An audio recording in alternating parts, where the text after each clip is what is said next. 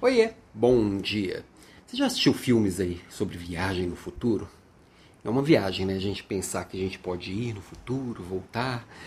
E eu ouvi um podcast dos sócios, um podcast que chama Os Sócios esses dias, e eu ouvi um conceito lá que me deu uma explodida na cabeça. Eu vou extrapolar um pouquinho do que eu entendi para o que faz senti fez sentido para mim. Que a gente já tem uma máquina do tempo, na verdade. Por exemplo, quando eu compro alguma coisa que eu não posso comprar. Um carro que eu não posso comprar, que eu vou lá e financio ele de 72 vezes. Aí trago do futuro para o presente, eu vou vejo um apartamento que eu não posso comprar agora porque eu não tenho os recursos, vou lá e financio ele em 30 anos. Eu estou trazendo o futuro para agora. A mesma coisa também acontece quando a gente deixa de, deixa de fazer algo que a gente sabe que é saudável em troca de um prazer momentâneo. Por exemplo, ao invés de eu comer um, algo saudável, eu vou comer um, um hamburgão aqui, um, algo, um fast food, um trash food.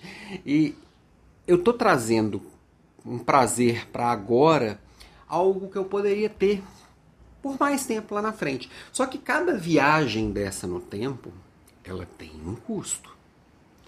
Quando eu financio um apartamento, eu vou pagar dois apartamentos.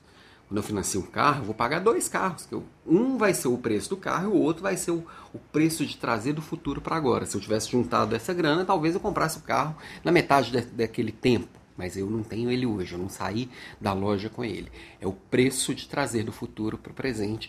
E ele está tanto nessas questões financeiras, de comprar o que eu não posso ainda, como também de trazer para o presente os prazeres que eu quero sentir agora não no longo prazo. Aí eu lembro também do meu amigo aqui, o Fred Porto, que ele sempre fala que entre um bolo de chocolate e uma diabetes daqui 20 anos, o bolo de chocolate ganha fácil, porque ele está aqui na minha frente. Como que eu digo não para ele? Máquina do tempo. Fez bastante sentido para mim e acho que vale a gente pensar qual que é o custo de trazer para o presente algo que a gente pode ter com consistência e com baixo custo no futuro reflexão. Lembrando que hoje à noite tem aula, hoje vamos falar de comunicação. Te espero ao vivo, que ao vivo é sempre melhor que a gente pode interagir, trocar e a aula vai tomando o rumo que os alunos dão. É bem mais gostoso. Beijo e até lá.